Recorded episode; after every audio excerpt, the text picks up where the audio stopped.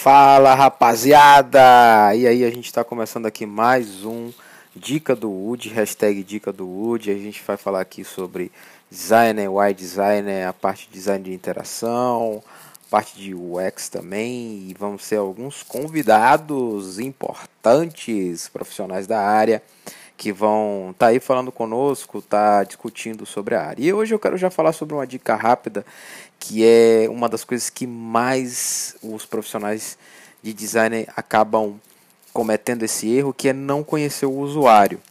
Cara, você desenvolve para pessoas, você não desenvolve para computadores, nem para softwares, nem para máquinas.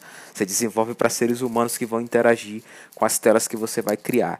Então, assim, é de suma importância que você conheça o usuário. Você precisa conhecer quem é o público-alvo que vai usar o teu aplicativo ou que vai interagir com a tua as telas que você fez para o, o app de streaming de vídeo, de streaming de áudio, é, enfim você precisa, como profissional, estar inserido na cultura dos teus usuários, das pessoas que vão usar as tuas aplicações. Porque não tem sentido você criar algo que ninguém vai usar.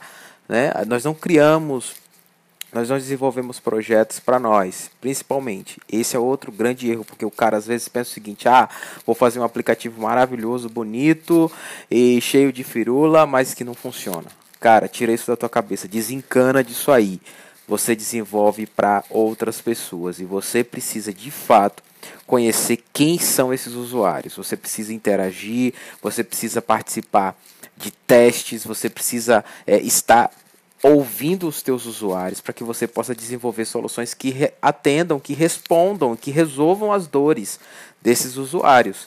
Beleza? Nossa dica vai ficando por aqui e olha, não se esquece, conheça o seu usuário. Valeu, um abraço!